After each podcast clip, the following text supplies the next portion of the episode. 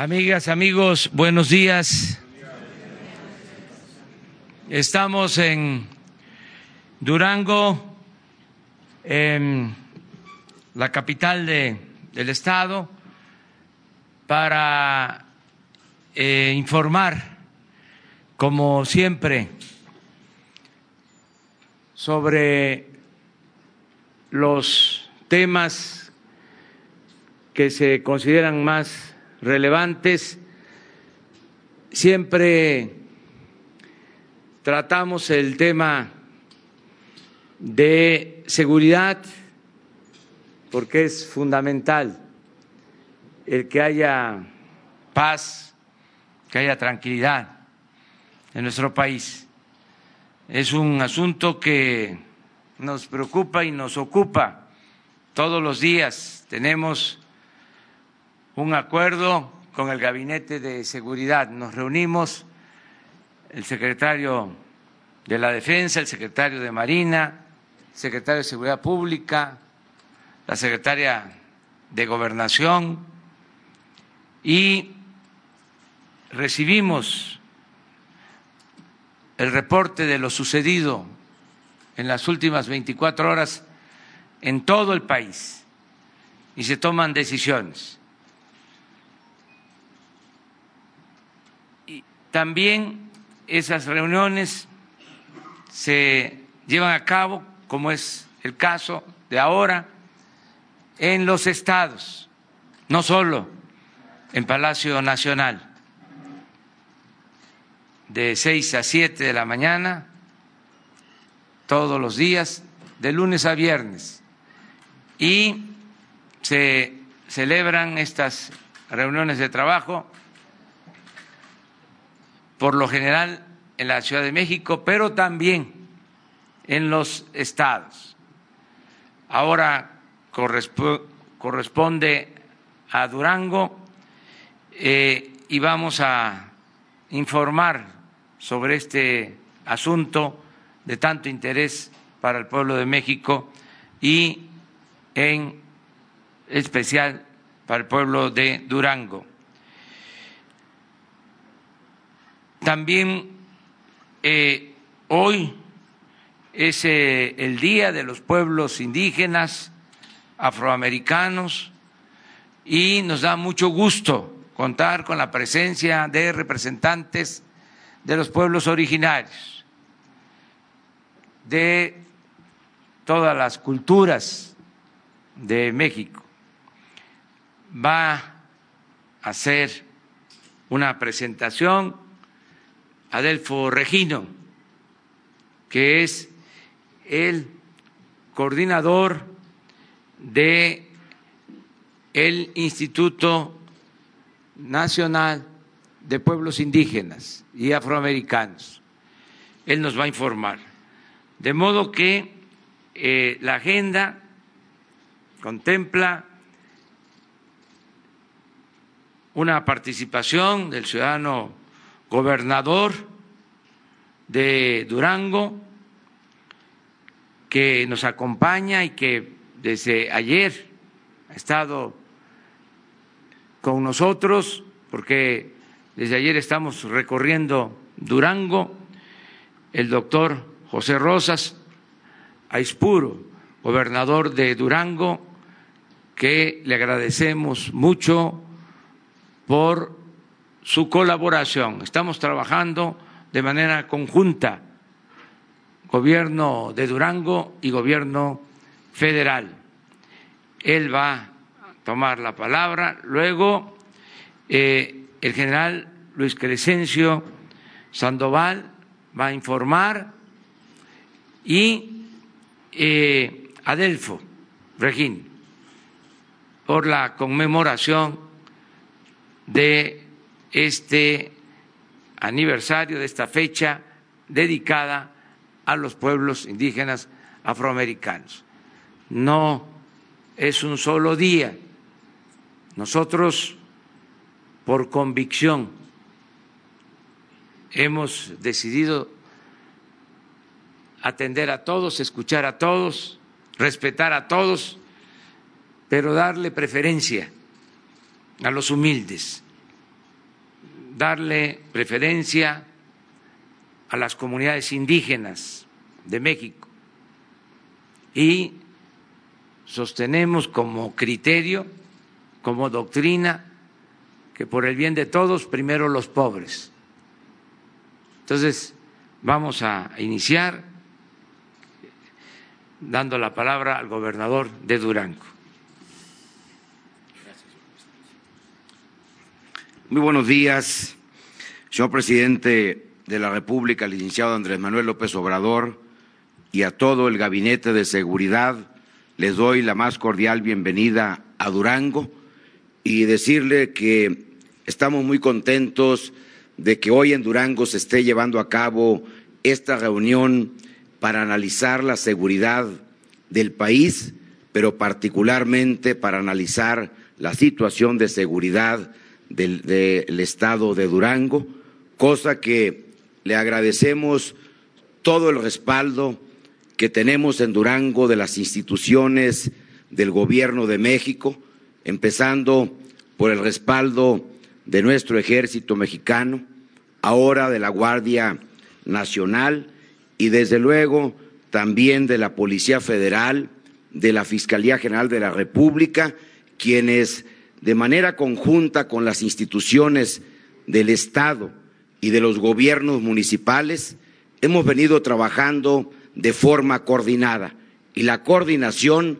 es la que nos llevará a que podamos dar mejores resultados.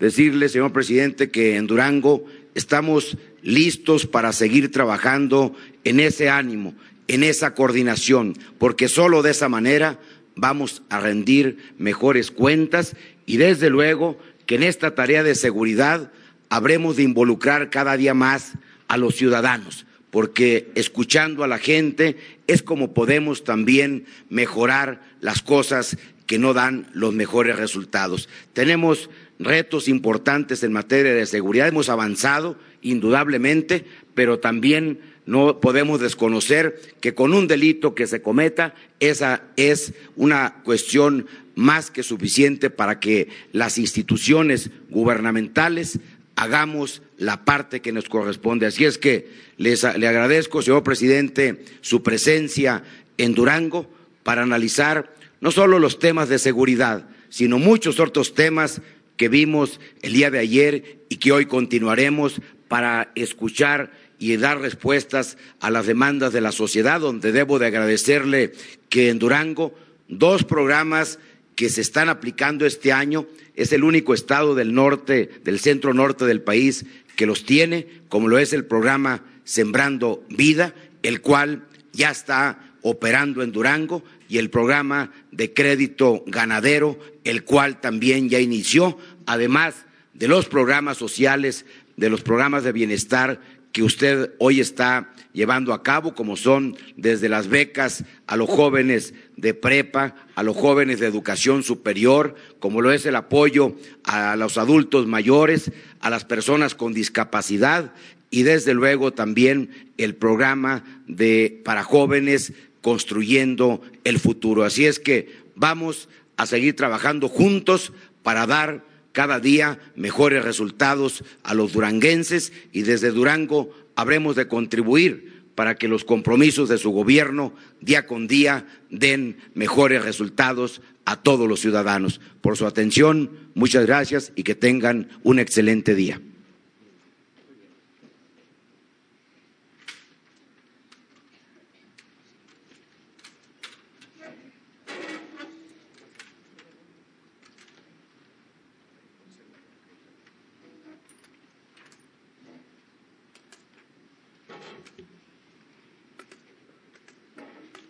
Permiso, señor presidente.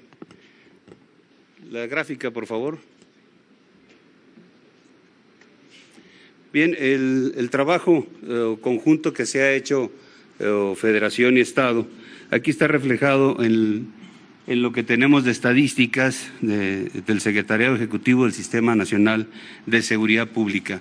Ustedes pueden observar que en todos los delitos hay una ah, disminución, ah, todos están con tendencia a la baja, sí hay una presencia en el Estado, pero todos hacia una tendencia a la baja. Y secuestros no, no están registrados en el Estado, tiene cero en secuestros. Y ahí vemos el lugar 21 acumulando todo lo que es eh, o delitos eh, del orden común, del orden federal, ocupa el 21 lugar, está por debajo de la media. Si podemos poner la siguiente gráfica. Ahí podemos observar el lugar que ocupa Durango dentro de, de todo nuestro país, de todos los estados, el lugar que ocupa en, la, en, incidencia delictiva. Eh, la que sigue, por favor. ¿Cuál es el despliegue que tenemos eh, en el Estado? Todas las fuerzas eh, federales y estatales. Ahí ustedes pueden observar por parte de la Secretaría de la Defensa, eh, tenemos personal realizando diferentes actividades en un despliegue en puestos militares de seguridad, patrullajes de vigilancia, en el mando especial Laguna, la Guardia Nacional con este, presencia en las cuatro coordinaciones eh, regionales, la Policía Federal también con una presencia en, seis municipios del Estado, la Fiscalía en 39 municipios, la Policía Estatal en 14 sectores regionales en los que tiene dividido el Estado, la Policía Municipal en 37 de los 39 haciendo un total de efectivos dedicados al, ámbito de la seguridad de 7.054 elementos que están eh, atendiendo todo el ámbito de la seguridad, el esfuerzo que hacen todo este personal, pues es el resultado que anteriormente vimos,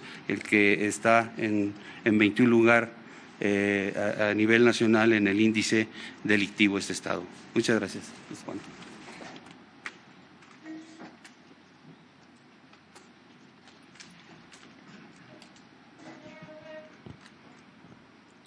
Con su venia, señor presidente, magepe nguktäjkätz yamtza akdawkot kdawkä nyaki ko yam na ixnawyautä mä tsyawtäxäv mitätz mguktäjkätz pä nä tsyawtä miti myetz pä nä tsyawtä miti jyatz mo tsyawtä nawxkojpnän mo yotxävän durango nyajkpitza akdawkot kdawkän ko yam ichan ajukmukä ez yam jnamyajtsämä ha tsyawtäxäv Durango, nyak pisa agdao kot kadao ken, ko yam Ichanajuk muka, Ediam Namiatsuma, Hachal de Shuv, Moyoka Mietchen, Hanal Shangopnuma, Benajal Shum, Tidmud Atano Yatanoyan, it's Nan Medochtuma, Aduke Yahabishan, Du Tiamate Jatgotsen, Mohana Wilm de Kopnan. Dus Mugtekich, Yamahvin Kaha, Ha. Agdokot Gdokinyak, Koyam Naish Nabiotama. Muy buenos días, hermanas y hermanos.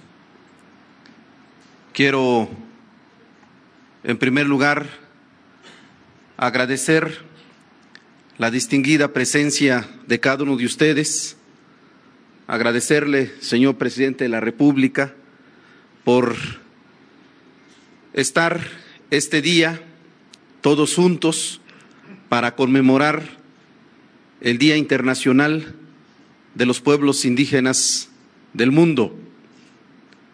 Y en esta ocasión, señor presidente, nos acompaña una importante comisión de representantes de los 68 pueblos indígenas y el pueblo afromexicano de nuestro país, que previo a este día hemos celebrado en la Ciudad de México el Foro Nacional de los Pueblos Indígenas y Afromexicano.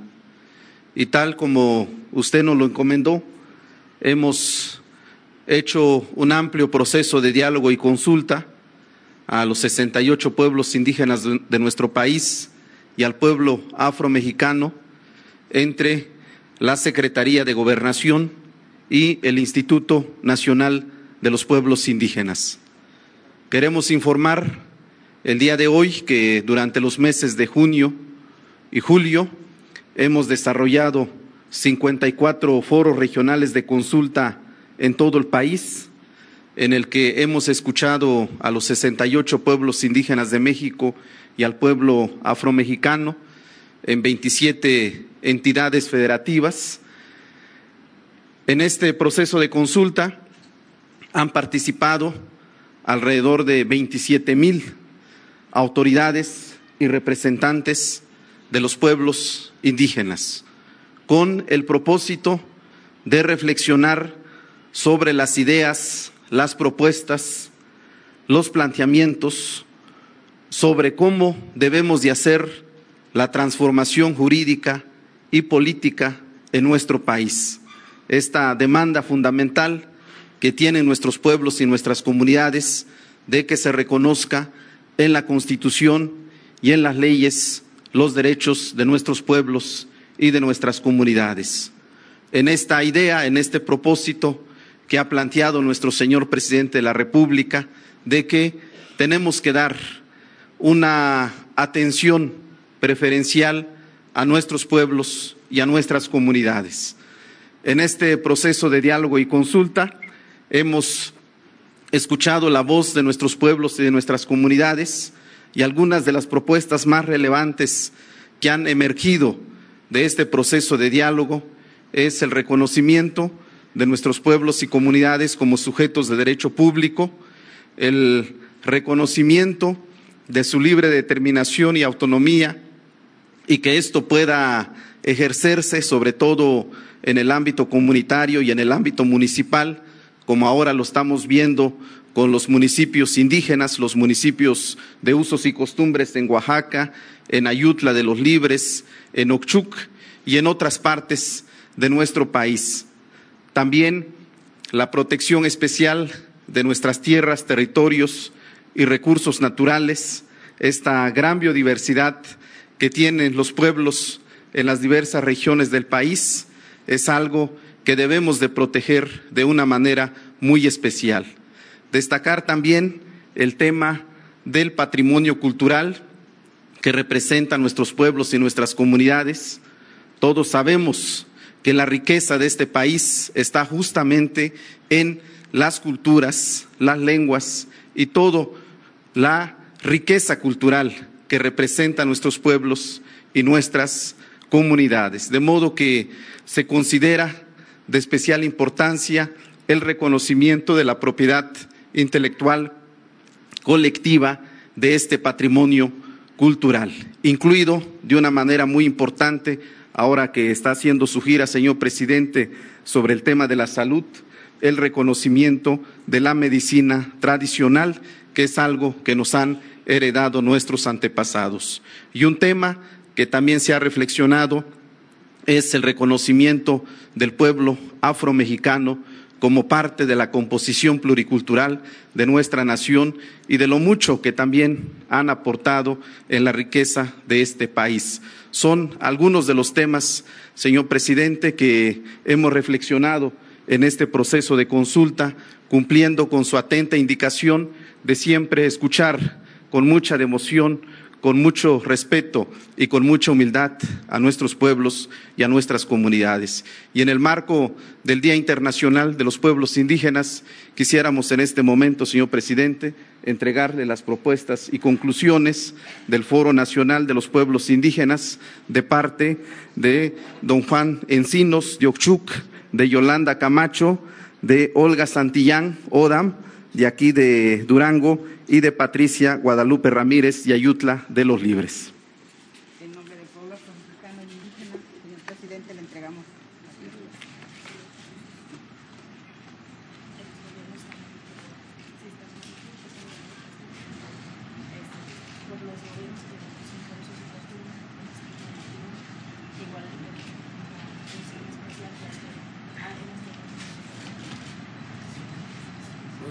Muchas gracias, presidente.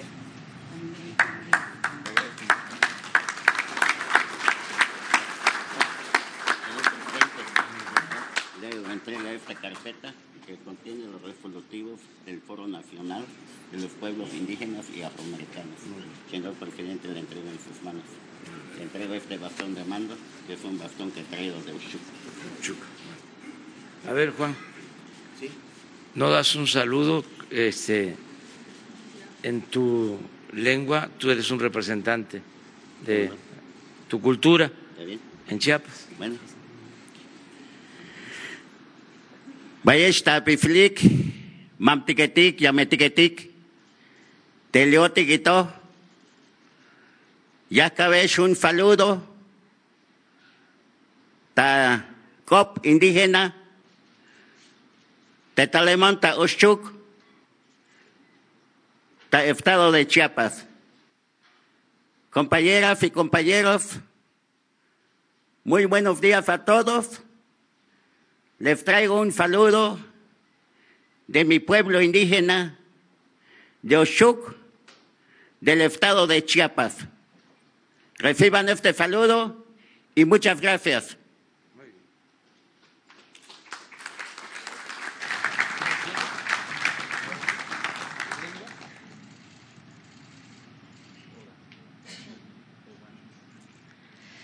Shivan pimuk yap tui shiv moin yap nyokin wish na mukir gogur kam nam yap tui yaji korean. Tashchav ginin gu hitgo kam tuk na ya hi yap tui al licenciado Andrés Manuel López Obrador. Eh, muy buenos días a todos, eh, a todas las autoridades, eh, a nuestros hermanos que hoy nos acompañan, en especial eh, nos, me da gusto que esté aquí con nosotros nuestro presidente, el licenciado Andrés Manuel López Obrador, y a nombre de todos los pueblos originarios del estado de, Durango, en especial del Mezquital y Pueblo Nuevo, les damos la más cordial bienvenida a, a nuestro estado y esperemos que nos visite en nuestro municipio de Mezquital.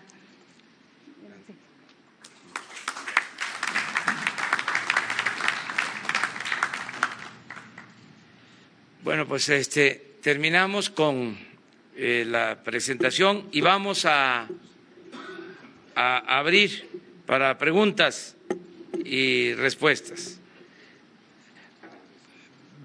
Un este, periodista, compañera, compañero de Durango y uno eh, nacional, si les parece. De Durango comenzamos. Y que sea mujer. Presidente, preguntarle el tema de Durango. Buenos días.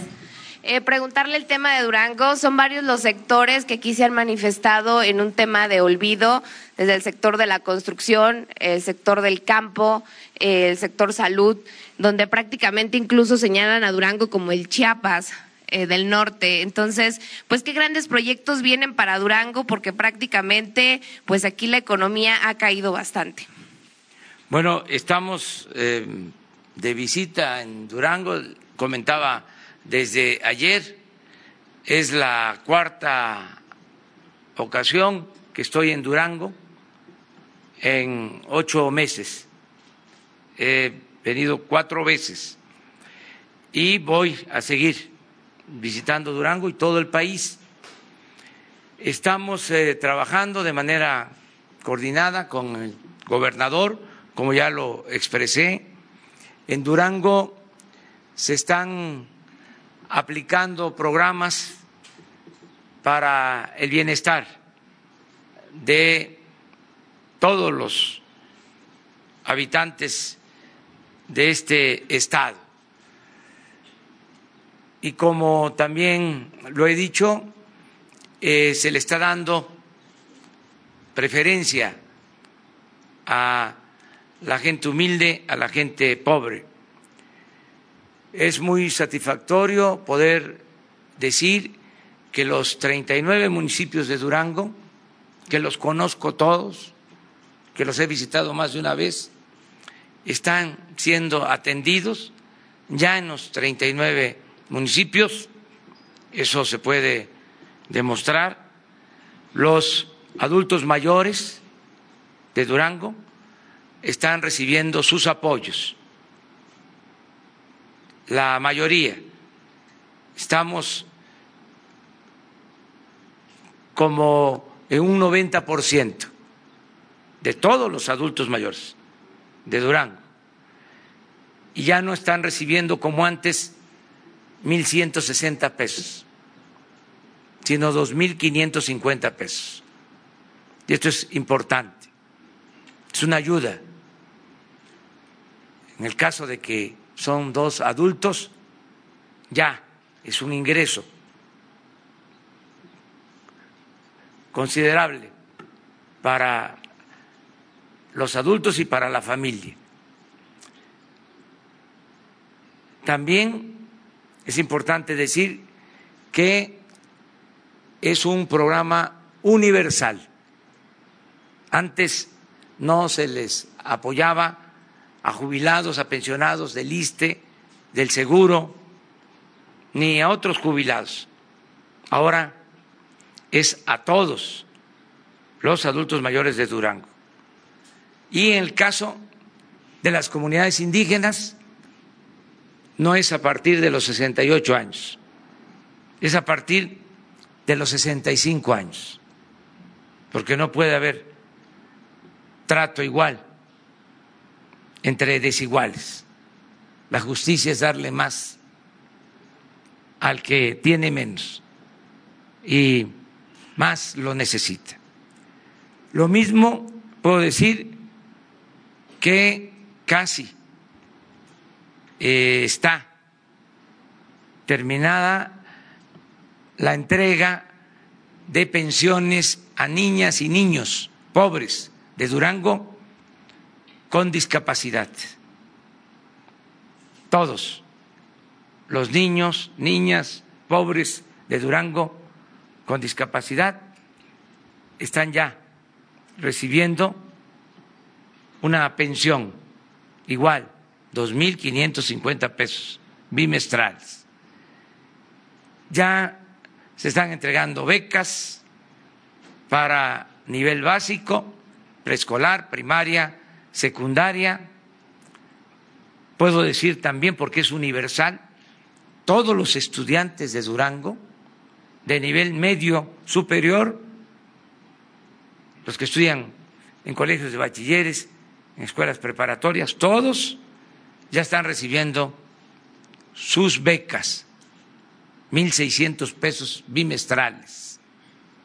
Y también ya están recibiendo becas estudiantes de nivel medio superior, de nivel superior, perdón, universitarios, de familias, ahí sí, de escasos recursos económicos. En el caso de la prepa es para todos. En el caso de la beca para universitarios es para los estudiantes pobres. 2.400 pesos mensuales para que terminen su carrera. También aquí en Durango se está aplicando el programa Jóvenes Construyendo el Futuro. Ya hay miles de jóvenes en Durango trabajando como aprendices. Están ganando 3.600 pesos mensuales, capacitándose para el trabajo, porque el propósito es que todos los jóvenes sean atendidos, que se les garantice el derecho al estudio y el derecho al trabajo. Ayer estuvimos en Guadalupe Victoria, es una de las zonas que más produce frijol. Desde que inició el gobierno se decidió fijar precios de garantía para cultivos básicos. Se tiene un precio de garantía para el maíz, para el arroz, para el frijol, para el trigo, para la leche. ¿Cuál es el precio de garantía para el frijol? 14 mil 500 pesos la tonelada. ¿Cuánto pagaban antes? Seis mil, ocho mil, cuando mucho 10 mil pesos. Ahora 14 mil 500 pesos la tonelada de frijol. Ayer también di a conocer que se están entregando apoyos directos a los productores para que siembren. Y como falta información, ayer me comprometí en Guadalupe Victoria que van a estar servidores públicos, va a estar el secretario de Agricultura en Guadalupe Victoria para informar sobre estos apoyos. También aquí en Durango, por petición del el gobernador, no estaba contemplado el programa Sembrando Vida, que se está aplicando básicamente en el sureste del país. Y ya inició en Durango este programa, que es muy importante. Es el único estado del centro norte en el que se está aplicando este programa. Consiste en reforestar, en sembrar árboles maderables, en este caso pinos, y también árboles frutales. No solo se entrega la planta a los productores, sino se les proporciona un jornal, cinco mil pesos mensuales, a los dueños de la tierra, sean comuneros, ejidatarios o pequeños propietarios. En el caso de Durango, este programa va a significar sembrar 50 mil hectáreas, lo cual va a permitir crear, y ya se está haciendo, ya está en proceso, 20 mil empleos permanentes en Durango. También por petición del gobernador, porque no estaba contemplado originalmente, ya inició el programa de crédito ganadero a la palabra. ¿Qué más para Durango? Tenemos una inversión de alrededor de 1.500 millones de pesos para mejorar las carreteras de Durango y los caminos rurales. También estamos haciendo un recorrido precisamente por los hospitales, porque vamos a mejorar toda la atención médica en Durango. Ayer estuvimos en Rodeo, Guadalupe Victoria, hoy vamos a estar en Vicente Guerrero, de Durango, y luego vamos a Zacatecas con el mismo propósito me están acompañando en esta gira el secretario de Salud, el, director del Seguro Social, el director del ISTE. En vez de estar en las oficinas, estamos en los pueblos, atendiendo desde abajo las peticiones, las demandas de la gente.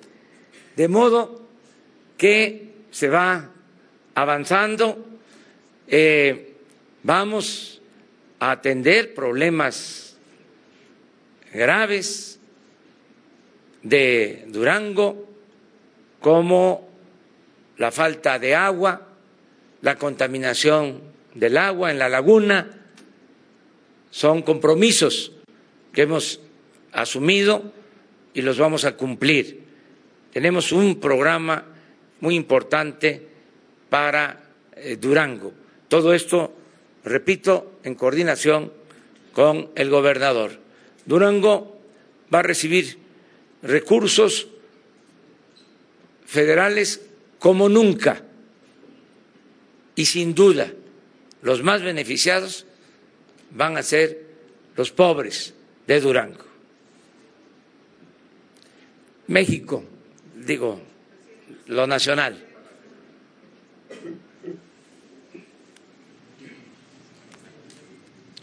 Gracias, señor presidente. Eh, Arturo Páramo, Grupo Imagen. Buenos días, secretarios, compañeros.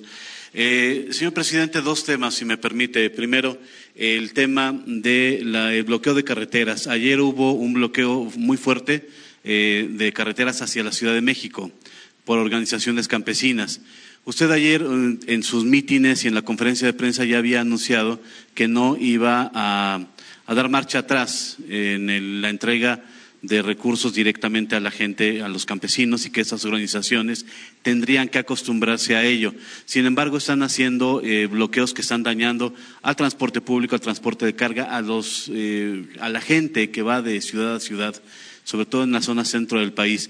Preguntarle eh, si hay algún tipo de contacto o negociación con estas organizaciones para liberar carreteras o si se va a mantener la postura que usted había dicho ya anteriormente de, eh, de, no eh, abrir a la fuerza las carreteras del, del país.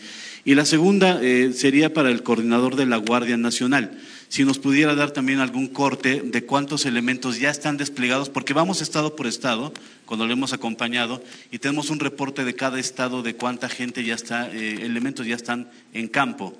Si pudiéramos tener algún tipo de corte de cuántos ya están en todo el país desplegados en las coordinaciones eh, de la Guardia Nacional eh, y cuánta gente ya está incluida en esta fase de capacitación, de adiestramiento de la Guardia Nacional. Bueno, en el caso de la última pregunta, habíamos acordado de que la semana eh, próxima se va a presentar un informe de cómo se está desplegando la Guardia Nacional en el territorio. Si les parece, este se prepara. El lunes lo presentamos ante la CONAGO y posteriormente ya los medios. Me dice el secretario de Seguridad lo transmito, que el lunes se presenta a la CONAGO con los gobernadores del país y, si les parece, el martes se da a conocer el informe sobre la Guardia Nacional. Acerca de las movilizaciones de ayer, desde luego que nosotros somos respetuosos del derecho de manifestación y eh, siempre se va a optar por el diálogo, no por la fuerza. No somos represores. Decía el presidente Juárez, nada por la fuerza, todo por la razón y el derecho. Subrayo, todo por la razón y el derecho.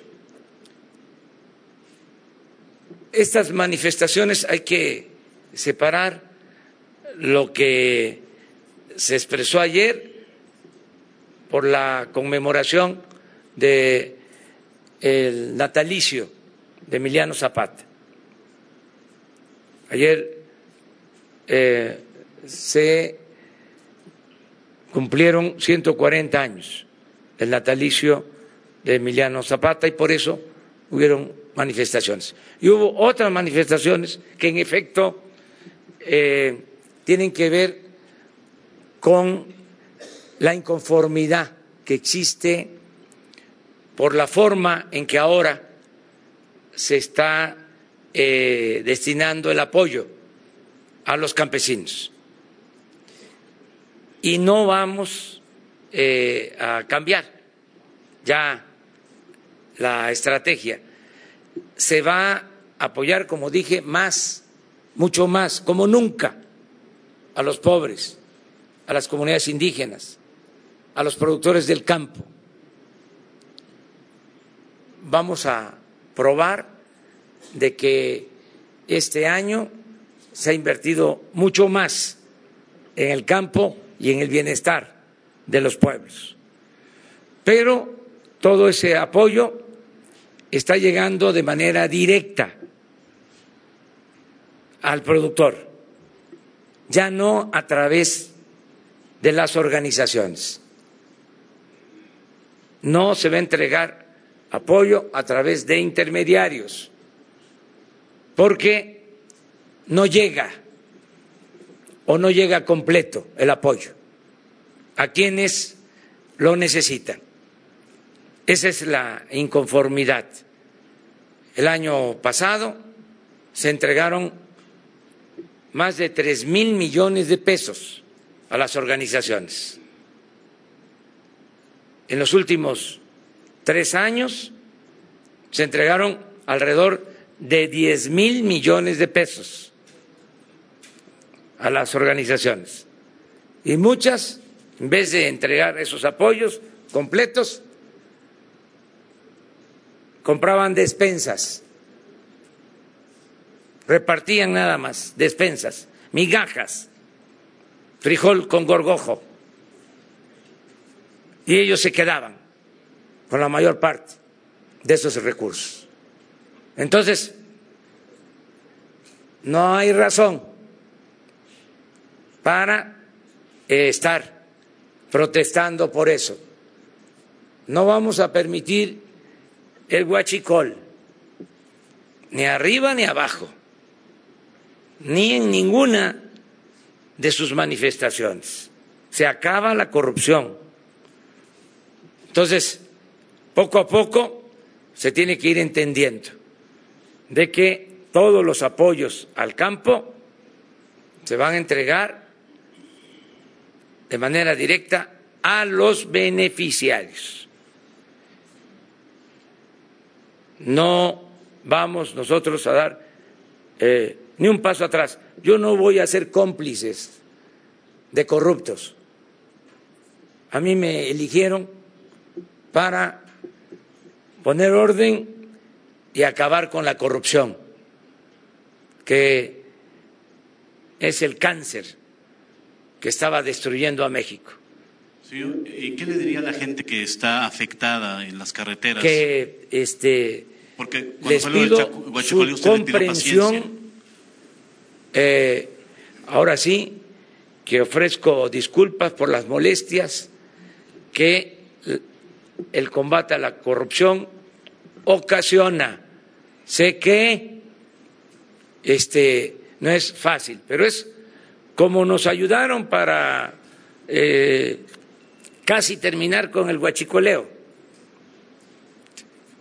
Hubo, no hay que olvidarlo, bloqueos, tres semanas en donde la gente hacía colas en las gasolineras para poder eh, abastecerse y aguantó la gente, resistió.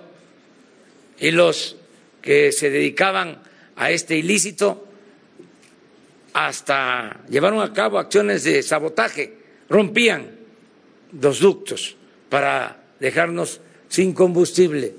Y la gente resistió, aguantó, nos apoyó. ¿Y ahora cuál es el resultado? Pues que el año pasado se robaron 60 mil millones de pesos y ahora ya tenemos un ahorro de 50 mil millones. Es lo que proyectamos. Vamos a poder liberar para el bienestar del pueblo. Entonces, sí, causa molestias. Eh, es una transformación, no es una simulación no es más de lo mismo. Y yo hasta celebro que no estén eh, agrupándose los reaccionarios como en otros tiempos, que fueron muy difíciles. No olvidemos que han habido tres transformaciones en la historia del país. La independencia, por cierto, de Durango, era Guadalupe Victoria, el primer presidente de México. Después de la independencia, la primera república federal se constituye y el primer presidente es de aquí, estas tierras, de Tamazula, Durango. La segunda transformación también tiene que ver mucho con Durango, que de aquí era Francisco Zarco mejor periodista en la historia de México, que ayudó mucho a la causa liberal. Y la tercera transformación fue la revolución. Y eh, ayer recordábamos no solo a Francisco Villa, sino a los 21 generales de Cuencamé, entonces, Durango siempre ha estado presente en las transformaciones. Esas tres transformaciones se tuvieron que hacer por las circunstancias de manera violenta, con las armas. Ahora, la cuarta transformación, eso es importantísimo tenerlo en cuenta, se está llevando a cabo sin violencia, con manifestaciones de protesta, sí, pero este, estamos logrando el cambio por el camino de la concordia. Debemos de celebrar eso. No eh, hay pérdida de vidas humanas por la transformación. Es un cambio pacífico. Y no por eso es superficial. Es decir, es un cambio por encimita. No es más de lo mismo. Es un cambio profundo. Imagínense lo que es arrancar de raíz al régimen corrupto. No pudo la revolución acabar con la corrupción. Lo que vamos a hacer entre todos, lo que ya estamos haciendo. Cero corrupción, cero impunidad. Entonces hay algunos que todavía piensan que es lo mismo, que va a ser más de lo mismo que fue un simple cambio de gobierno. No, es un cambio de régimen. Si no, ¿qué caso tiene haber luchado tantos años para hacer lo mismo? Seguir de alcahuete permitiendo que se roben el dinero del presupuesto que es dinero del pueblo y que quede el dinero arriba. Es lo mismo cuando se oponen a la austeridad. ¿Cómo va a haber gobierno rico con pueblo pobre? ¿Cómo sueldos de 700 mil pesos mensuales? ¿Cómo aviones de lujo para los funcionarios públicos? avión presidencial que iba a costar siete mil millones de pesos. Mientras la gente no tiene ni siquiera para lo más indispensable. Entonces, se termina eso. Crearon organizaciones para todo. Se amplió el aparato burocrático, oficinas para atender a los pobres en las avenidas más lujosas y en los edificios más extravagantes de la Ciudad de México, oficinas en el extranjero, en las principales ciudades del mundo, mientras en las comunidades no hay ni siquiera lo básico. ¿No les gusta? Ahí se van a ir acostumbrando, porque yo soy perseverante soy muy terco y no voy a dar ni un paso atrás. Muy bien. Durango, de Durango.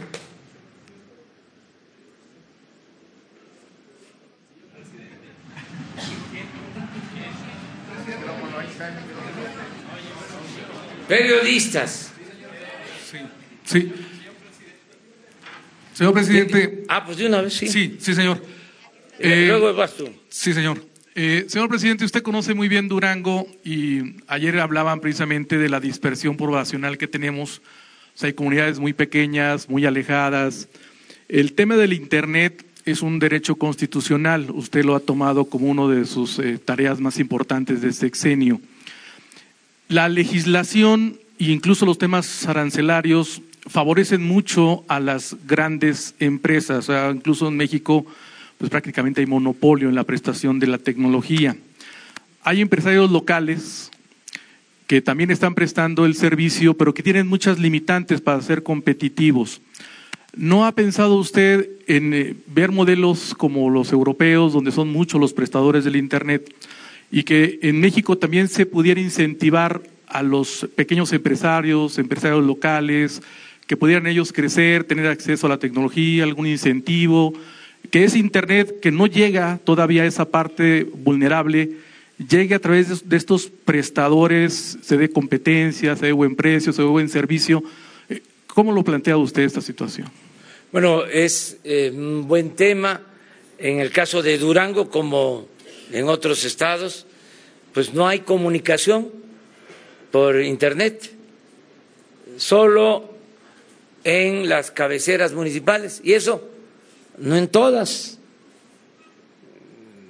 No puede uno hablar eh, por teléfono celular en Canelas, en Otae, eh, en Topia, en otros municipios apartados, Sandimas, en Mezquital,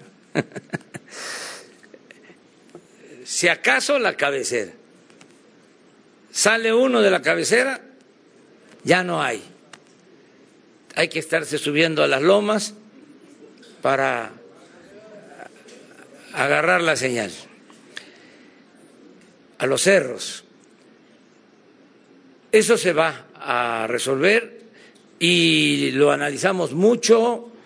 Primero eh, queríamos hacer una licitación de las líneas de fibra óptica que tiene la Comisión Federal de Electricidad para que empresas eh, participaran y en contraprestación por utilizar las líneas de la Comisión Federal de Electricidad, porque la Comisión Federal de Electricidad tiene más de 50 mil kilómetros de fibras ópticas de cables de fibras ópticas.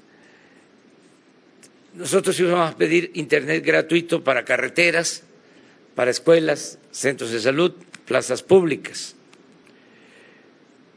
Pero eh, se lanzó la primera convocatoria a las bases y no hubo mucho eco.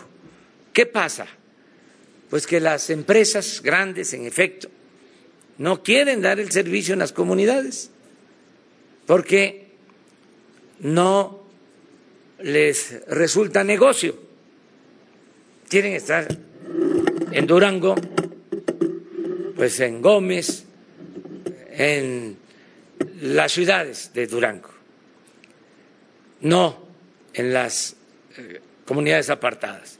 Esto sucedió cuando eh, la industria eléctrica estaba en manos de empresas particulares, extranjeras, y eh, se tuvo que nacionalizar la industria eléctrica con el presidente López Mateos, porque si no, no se hubiesen electrificado los pueblos, porque para las empresas no era negocio llevar la energía eléctrica a los pueblos. Entonces decidimos ya nosotros crear una empresa para comunicar a todos los pueblos de México con telefonía móvil y con Internet. Ya se constituyó la empresa que va a ser una filial de la Comisión Federal de Electricidad, porque es la empresa que tiene todas las líneas toda la red, se llega por esa red de la Comisión Federal pues al 96% de los pueblos de México. Entonces va a ser una empresa, ya se constituyó con ese propósito de la Comisión Federal de Electricidad. el recibo de la comisión donde cobran la luz, ahí va a venir el pago por el uso de la telefonía móvil y del Internet. Va a ser una empresa sin fines de lucro. Hablo del recibo, pero lo que se va a cobrar es solamente el gasto de operación. No va a haber utilidad. Claro que sí, una gran utilidad social, pero no una renta económica. Bueno, ya se solicitó al Instituto de Telecomunicaciones, que es autónomo, el permiso, la concesión para que esta empresa pueda eh, iniciar sus trabajos y se conecte el país. El paso siguiente, ya eh, teniendo constituida la empresa, con la concesión para dar el servicio de las comunidades a las ciudades, de la periferia al centro, no del centro como es ahora a las comunidades. Vamos a empezar con las comunidades más apartadas. Entonces, una vez ya con la concesión, estamos buscando eh, asociarnos con empresas que tienen tecnología y con empresas locales. Aquí en Durango hay una empresa del señor Limón que han hecho un gran esfuerzo por este, desplegar, por eh, llevar comunicación a pueblos, ya tienen algunos kilómetros, pero en efecto no hay incentivos. Al contrario, ayer que hablamos con esta persona de aquí de Durango, que es muy entusiasta y está demandando desde hace tiempo que se le apoye, eh, nos dice que ahora pusieron todavía más trabas, más este, obstáculos. Entonces vamos a quitar todo eso y vamos a facilitar para que haya asociación entre la empresa del Estado y empresas particulares y locales de telecomunicación. Esa es la, respuesta. Vamos a, a México, al país. Presidente, buenos días. Eh, primero que nada, preguntarle de estos casos eh, que se vivieron ayer por la madrugada en Uruapan, Michoacán. Hubo ya eh, 20 personas ejecutadas. Quisiéramos saber, bueno, quisiera saber cuál sería el reporte que tiene de esta eh, situación eh, y qué realizará su gobierno eh, como estrategia para, digamos, erradicar o combatir la delincuencia en Uruapan, que es uno de los municipios con mayores índices de homicidios. Sí, muy lamentable este caso desde ayer se está atendiendo. Lamento mucho que se presenten estos hechos de violencia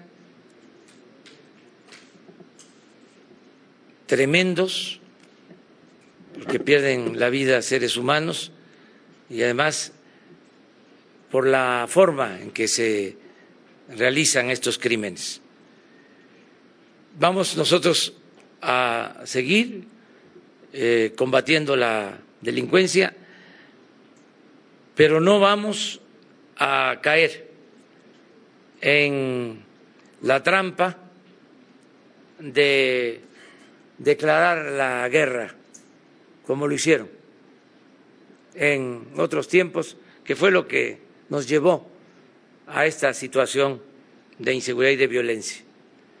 Nosotros vamos a seguir atendiendo las causas que originan la violencia. Eh, vamos a seguir combatiendo la pobreza, creando empleos, atendiendo a los jóvenes, que haya bienestar. La paz y la tranquilidad son frutos de la justicia y puede llevarnos tiempo, pero esa es la mejor estrategia. La otra está demostrado que fracasó. Precisamente inició ahí, en Michoacán. Ahí fue donde se declaró la guerra al narcotráfico y se le pegó un garrotazo a lo tonto al avispero. Y se produjo mucho daño, mucho sufrimiento al pueblo de México. Entonces, se están presentando estos actos, sí son lamentables y constituyen todo un desafío para las autoridades, pero vamos a seguir con la misma estrategia y estamos seguros de que van a haber buenos resultados. Ayer mismo me informaron que la Secretaría de Marina detuvo a 14 personas integrantes de una banda que no se sabe si estén vinculados a estos hechos, pero se está actuando. Me llamó la atención y desde luego es algo doloroso que en esta banda eh, de los 14, dos de 16 años. Entonces, tenemos que atender a los jóvenes, quitarle a la delincuencia a los jóvenes, que no los enganchen, y para eso son los programas que se están llevando a cabo, para que el joven tenga opciones, tenga alternativas, pueda estudiar, pueda trabajar, pueda ser feliz con sus familias, que los jóvenes no tomen ese camino de las conductas antisociales. Entonces, sí estamos eh, trabajando, estamos todos los días atendiendo estos asuntos. ¿Se reforzará la seguridad en Uruapan? Sí, en Michoacán, Michoacán eh, tiene un trato especial, Uruapan, todo el valle de Apatzingán. Yo acabo de estar en Uruapan hace 20 días, dormí ahí, en Uruapan, y visité Apatzingán y Buenavista, toda la sierra, hasta Colima, y estamos eh, atendiendo el problema. Eh, ahí en Michoacán va a iniciar el programa de atención a jóvenes para prevenir adicciones. Hay estados en donde tenemos más problemas que otros en materia de seguridad. Es decir, eh, hay más incidencia delictiva en algunos estados, hay 10 estados muy complicados que se le está dando una atención especial y se va a reforzar eh, la vigilancia. Yo también quiero que se recuerde que antes no había protección para la gente, porque la Policía Federal contaba con diez mil elementos para atender la demanda de seguridad de todo el país. Ahora que se constituye la Guardia Nacional, pues vamos a tener un poco más de 120 mil elementos. Más que es un proceso, se están reclutando, se están capacitando, pero se va avanzando. Eh, aquí, en Durango, que había mucha violencia, aquí, la verdad, han podido eh, disminuir la incidencia delictiva.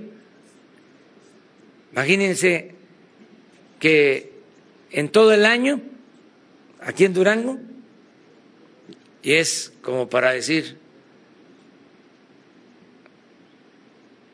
en otros casos que debe de seguirse el ejemplo. Aquí, en todo el año, no ha habido un secuestro. Ayer no hubo homicidios en Durango. Y así, eh, está Nayarit del norte, estoy hablando, inclusive Sinaloa, ha bajado la incidencia delictiva. No podemos decir lo mismo en el caso de Jalisco, Michoacán, Guerrero, Guanajuato, Veracruz. Pero sí sabemos bien lo que está sucediendo y no estamos cruzados de brazos. Estamos actuando. Y yo tengo confianza de que pronto vamos a bajar la incidencia delictiva. Presidente, finalmente, eh, ayer un juez acusó ya a Rosario Robles eh, de participar en un desvío de cinco mil millones de pesos como eh, secretaria de la Sede Sol y de la, de la SEDATU. si bien usted ha mencionado que la Fiscalía General es autónoma, y, pero si nos puede confirmar si la misma Fiscalía le ha requerido información de otros exsecretarios de la administración del presidente Enrique Peña Nieto que hayan incurrido en actos ilícitos o de corrupción. Gracias. No tengo este información, eh, no ha solicitado eh, la Fiscalía más información sobre otros servidores públicos. Esto lo solicitan eh, a través de la Oficina de Inteligencia Financiera de la Secretaría de Hacienda, Santiago Nieto, y él nada más me informa y la instrucción que tiene es que se le dé trámite a todo lo que soliciten autoridades nacionales y extranjeras sobre manejo de dinero. Pero no tengo información de otros servidores eh, públicos. La instrucción es que no se tape nada.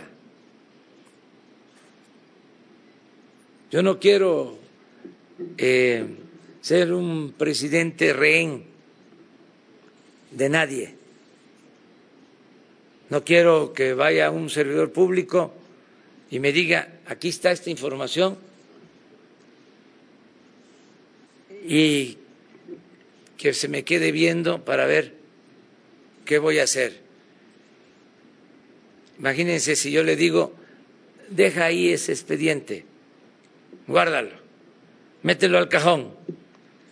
Entonces ya ese servidor público, ya, no me respetaría. Entonces, si llegan con un expediente, proceda ¿Qué espera para proceder? No voy a ser tapadera de nadie. También, claro, no estoy por las venganzas. No es mi fuerte la venganza. Justicia, no venganza. Y tampoco por los linchamientos mediáticos. Se tienen que presentar pruebas y tiene que ser la autoridad competente la que eh, resuelva. No adelantar juicios o hacer juicios sumarios y acusar por acusar. Hay algo que se debe de cuidar mucho, mucho, mucho, todos tenemos que cuidar, la dignidad de las personas. Ser respetuosos de eso. Entonces, esa es mi respuesta, que quedó pendiente de Durango.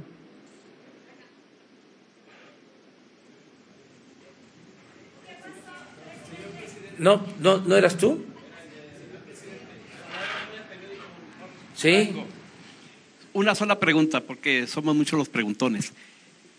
Usted ha iniciado una tarea titánica de desmantelar la corrupción que ya era una tradición y una costumbre. Se pisan callos y se terminan coyotajes en todas las áreas de gobierno, como petróleos mexicanos, educación XX. se pisan callos y se afectan intereses, hay resistencia. ¿Usted no ha detectado en estos meses de su gobierno eh, de grupos o mano negra que estén moviendo la cuna, como se dice? No, eso lo acabo de decir. No se han podido este, poner de acuerdo y no se ha conformado un grupo reaccionario como el que se conformó cuando la independencia fueron los realistas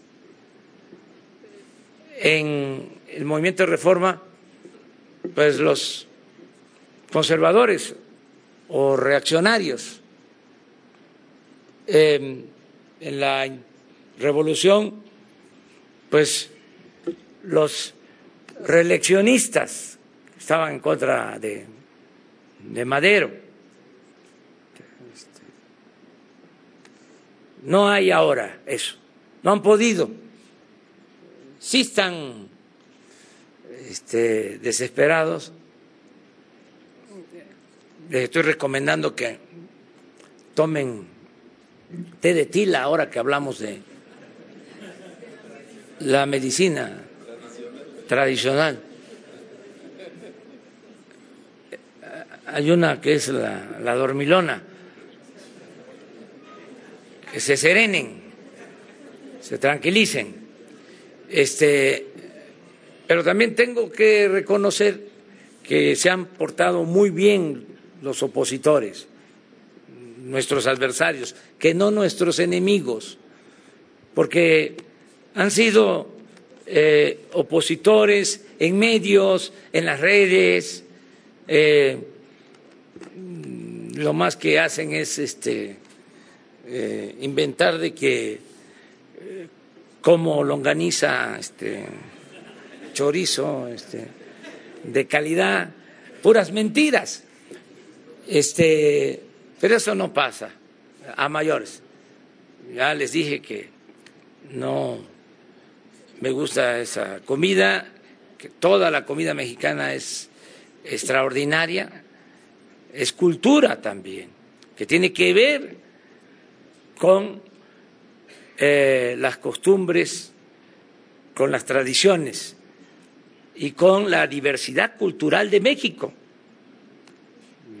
Lo que se come en el país eh, tiene que ver pues con lo que viene de muy lejos, lo que ya se mezcló eh, con la comida española, en algunos casos con la comida del Caribe, con la comida de otras partes, últimamente con la comida del norte, pero del otro lado de la frontera me refiero. Entonces, eh, yo respeto mucho las culturas de los pueblos, sus comidas son extraordinarias, suculentas, eh, pero yo soy de Tabasco, a mí me gusta eh, la, la, butifarra, este, ya un día vamos a hablar de la comida de allá, la chanfaina,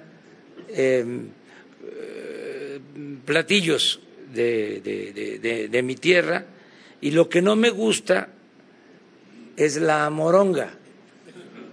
Saben que la moronga es la sangre del puerco, ¿no? no me gusta y no me gusta la moronga azul.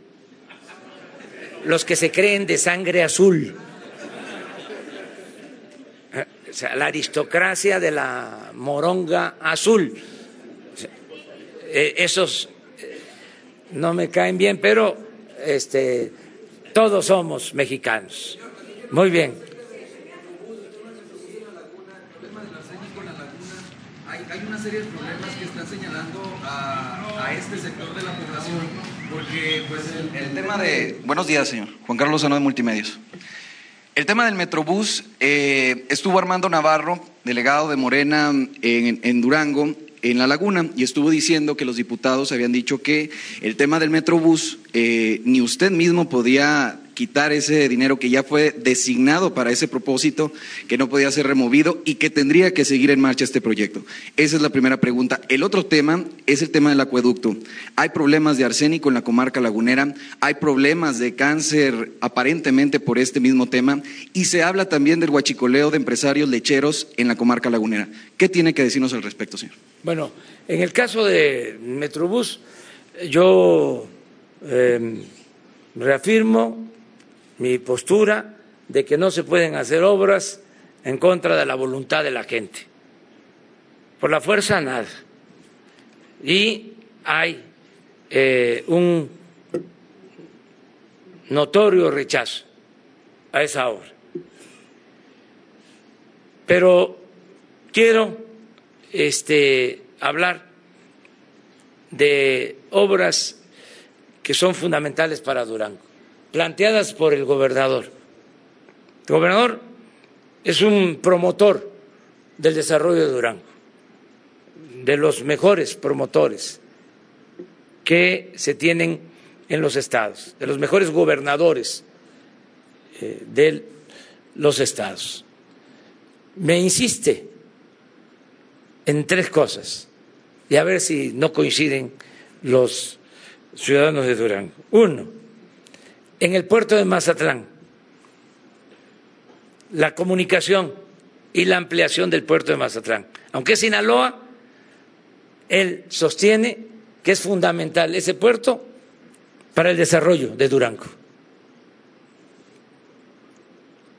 La ampliación del puerto de Mazatlán y la posibilidad de la construcción de la vía del ferrocarril Durango-Mazatlán. Es así, ¿verdad? Bueno, estamos eh, hablando sobre propuestas para el desarrollo de Durango. No este, se puede caer en la demagogia de decir se va a hacer la ampliación del puerto de Mazatlán, se va a hacer la línea del tren. Eh, se analiza de acuerdo a las posibilidades, porque yo no quiero mentir. Los compromisos se cumplen. Entonces estamos eh, analizando las posibilidades, sobre todo las posibilidades económicas del país. Esa es una. Dos, una demanda permanente del gobernador en nombre del pueblo de Durango. La construcción de la presa Tunal 2 para ayudar a que no falte el agua, no solo para el riego, sino también para el abasto de agua en la ciudad de Durango. Se está avanzando ya en la elaboración del proyecto con ese propósito. Y tres, el agua en la laguna. Sobre esto último, sí quiero comprometerme. Sí se va a hacer el acueducto para que haya agua en la laguna. Sí me comprometo a eso. Porque de todas las demandas, esa considero es la más necesaria, urgente, tiene que ver con la salud. Ya los mantos acuíferos en la laguna están sobreexplotados y es eh, una realidad el que se tiene contaminación. El agua está contaminada con arsénico. No podemos resolver el problema con plantas de tratamiento del arsénico, imagínense. Eso no.